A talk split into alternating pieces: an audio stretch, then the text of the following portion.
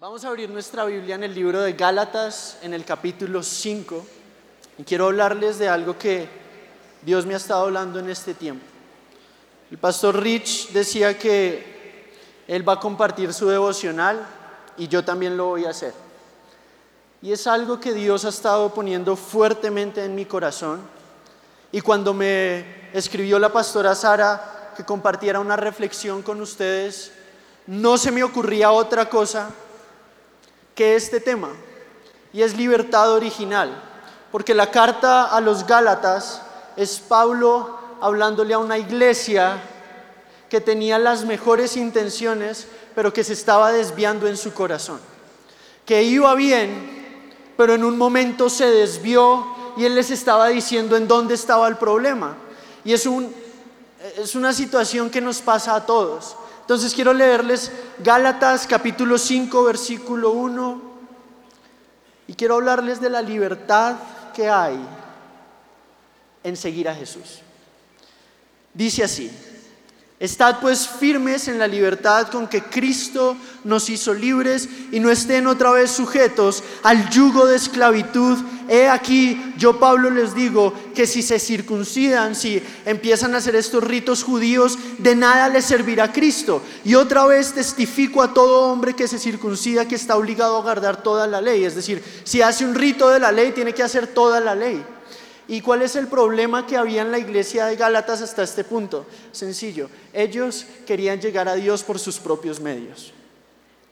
¿Cuál era el problema de la iglesia de Gálatas aparte de este? Que ellos concebían la vida cristiana después de que Pablo les predicó y se fue un poquito como muchos jóvenes. Y vengo con esta carga en mi corazón porque he tenido el tiempo de compartir con dos clases de jóvenes en este tiempo. La primera son los jóvenes que están dentro de la iglesia, la segunda son los jóvenes que no tienen ni idea lo que es la iglesia. En el primer grupo lo que me encuentro es muchos jóvenes que dicen, yo sé que tengo que vivir en santidad, pero no saben bien qué significa la santidad. Yo sé que tengo que hacer las cosas bien, pero no saben qué significa hacer las cosas bien. Yo sé que me tengo que portar bien, pero en su corazón hay un amor al mundo reprimido. Y es como que yo hablaba con, un, con unos, con varios en, en varios lugares en México, en Colombia, en eh, otro lugar en el que estuvimos hace, hace poquito y lo que me sorprendía es que era como que sabían que tenían que seguir a Jesús, pero su corazón, su mirada era como, uy, pero tan chévere como bailan en esa discoteca, ¿no? Es como que yo voy a la iglesia, pero uy, tan bacano que escucha música, música cristiana, esa no hay. Y a veces como que tenemos esta actitud un poquito cínica en la vida cristiana y religiosa de decir, uy, sí, yo voy a levantar mis manos, yo voy a, cantar canciones lindas, pero la verdad nuestro corazón está más como en esto de, ah, yo también puedo ser cool, como afuera son cool, yo no, yo no tengo que eh, ser aburrido, pero lo que en realidad estamos diciendo es, ¿cómo puedo traer el mundo a mi vida sin pecar? Y Pablo les decía, en la carta, probablemente es la carta más fuerte que Pablo escribió a una iglesia registrada en el Nuevo Testamento. Les dice, Gálatas insensatos.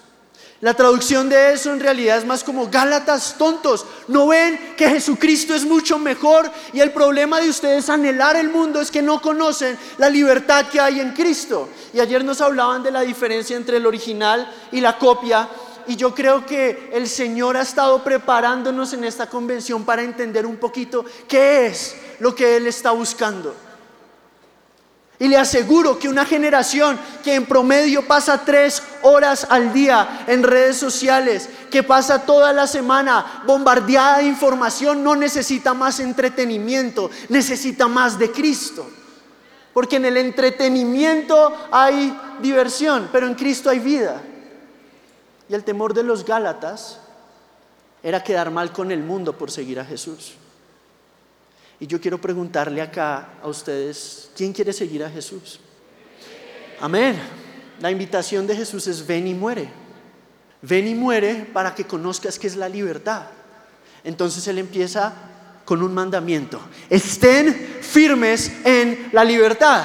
Y nuestro primer mandamiento que podemos recibir del apóstol Pablo en Somos Uno es, ustedes tienen que ser una generación de cristianos que esté firme en su libertad.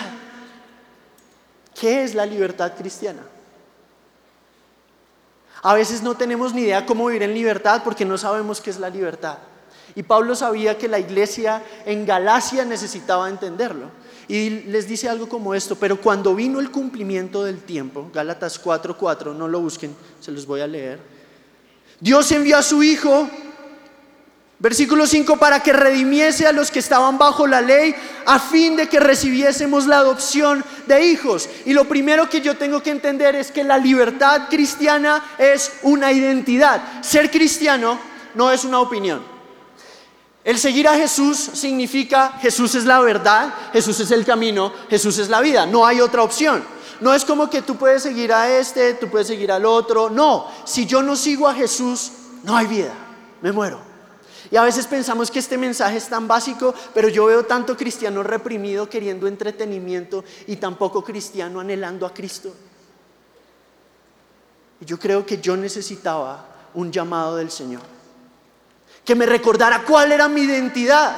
Y como lo hemos recibido hoy, y como Pablo lo dice acá, dice, por cuanto sois hijos, Dios envió a sus corazones el espíritu de su Hijo, el cual clama, Abba, Padre. ¿Y por qué eso es importante hoy? Porque el enemigo a lo que ataca a la juventud es en una crisis de identidad. Les dice, ¿quién eres? Tú puedes ser lo que tú quieras, pero Cristo nos dice, tú eres lo que yo digo, porque yo te creé porque yo te amo, porque yo di mi vida por ti. Y eso causa una libertad.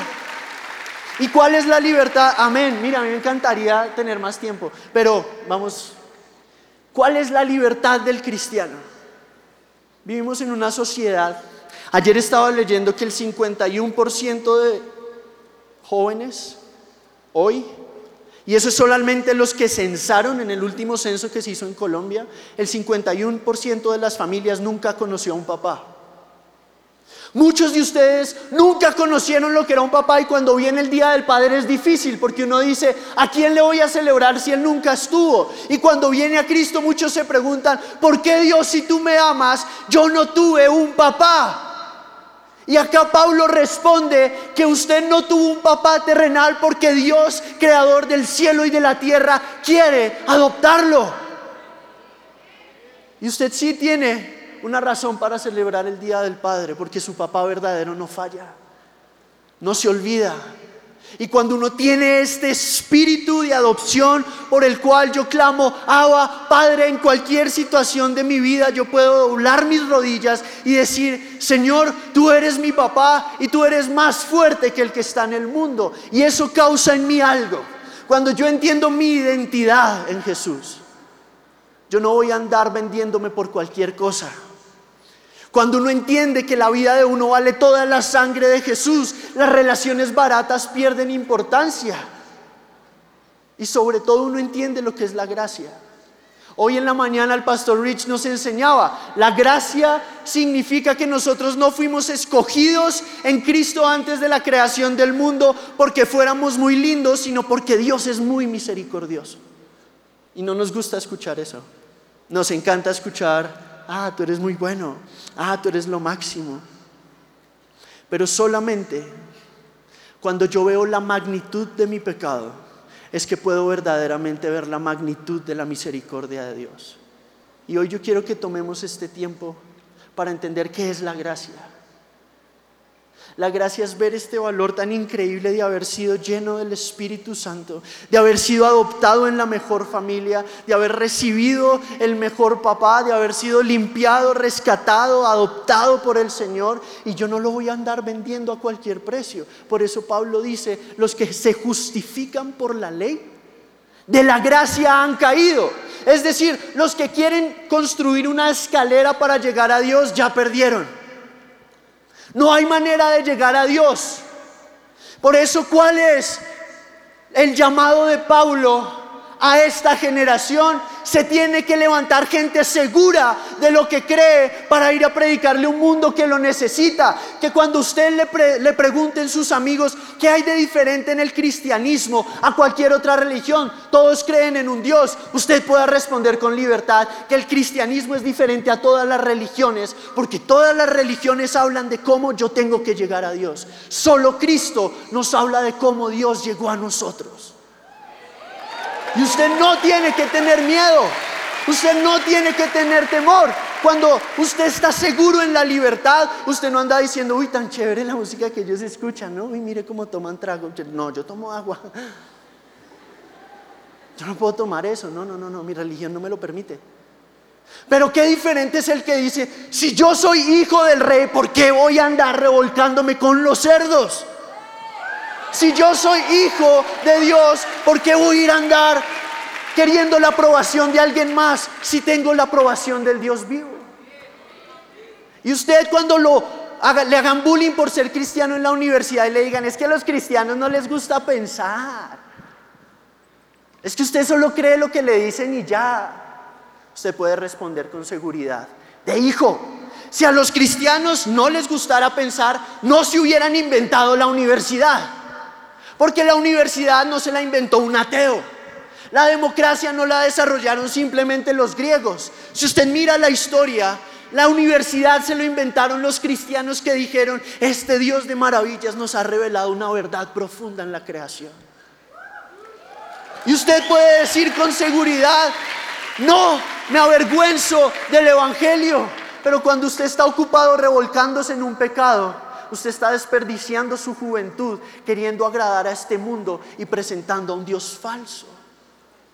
Pero si usted se humilla y le dice, Señor, heme aquí, no hay persona muy pequeña para el Señor. De hecho, a Él le encanta usar los pequeños.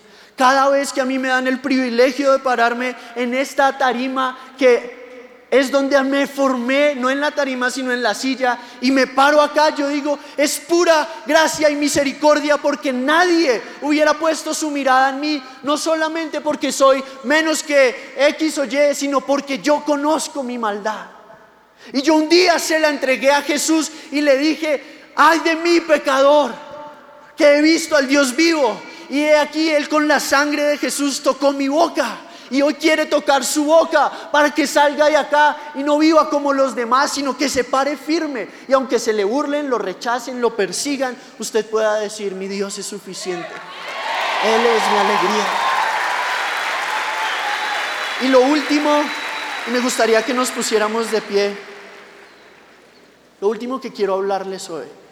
En esencia hemos hablado de dos cosas. Uno, la libertad en Jesús es poder vivir la alegría de una nueva identidad. Y esa identidad es la de adopción. Lo segundo, eso me lleva a entender el valor del regalo que recibí, que es la gracia. Y la gracia no es solamente perdón de pecados, la gracia, es poder para vivir en santidad. Porque Pablo termina diciendo esto. Ustedes corrían bien, ¿Quién los estorbó para no seguir la verdad? ¿Cuándo empieza a un cristiano a alejarse de la libertad? Cuando quita la mirada de la cruz. Pablo en esta carta probablemente fue la primera carta que él escribió. Él estaba joven en el ministerio, él no tenía eh, mucho reconocimiento, pero su carta de presentación en el libro de Gálatas es impecable. Pues busco ahora el favor de los hombres o el de Dios. Trato de agradar a los hombres. Pues si todavía agradar a los hombres no sería siervo de Cristo. Muchos de ustedes tienen un llamado irrevocable que están y están perdiendo el tiempo en no vivirlo. No porque no puedan, sino porque su mirada no está en Cristo. Quite su mirada del dinero, quite su mirada de la fama, quite su mirada de la tarima, quite su mirada del anhelo de, simplemente predicarle a multitudes. No, hay algo, un anhelo más profundo. Es el anhelo de decir, yo quiero ver a Cristo cara a cara. El anhelo más profundo del corazón de Pablo era ganar a Cristo. ¿Quiere ser siervo de Cristo? Mire a Cristo. No busque más las cosas de este mundo. ¿Cuál era el problema de Galacia? Querían usar a Cristo para ganar al mundo. En vez de ganar al mundo para Cristo. ¿Dónde está hoy tu corazón? Hoy yo lo voy a invitar a que cierre sus ojos.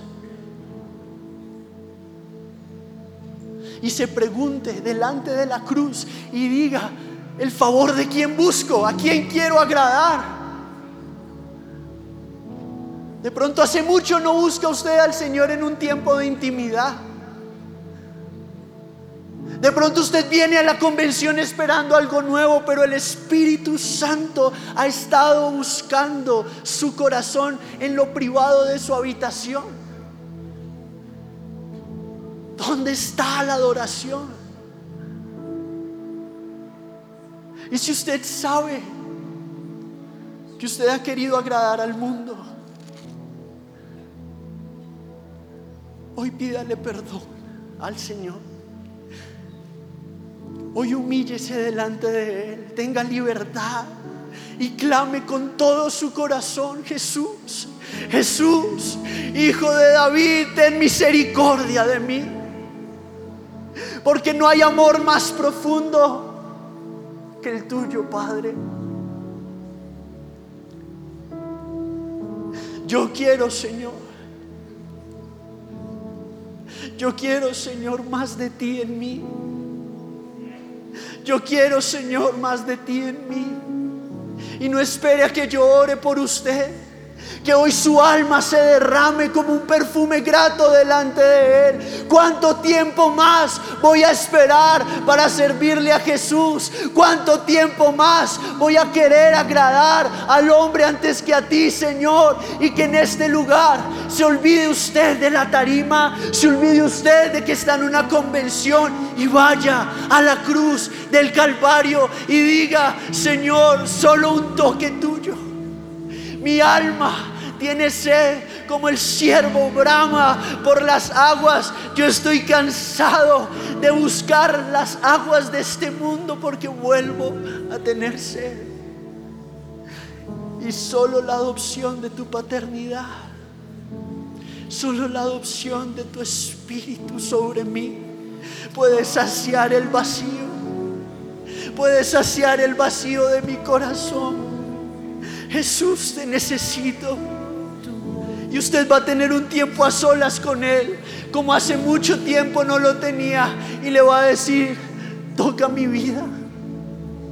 Yo quiero más de ti, te entrego el mundo. Hoy crucifico al mundo, hoy crucifico mis sueños, hoy crucifico mi voluntad, hoy crucifico mi relación. Hoy te quiero a ti y solo a ti Jesús. Y mientras adoramos, usted va a dejar que la presencia del Dios todo suficiente, del Rey soberano, del Dios Padre mejor que cualquier padre llene su vida. Tenga un momento con Jesús. Clame hoy con todo su corazón y derrame el perfume de su vida delante de Él.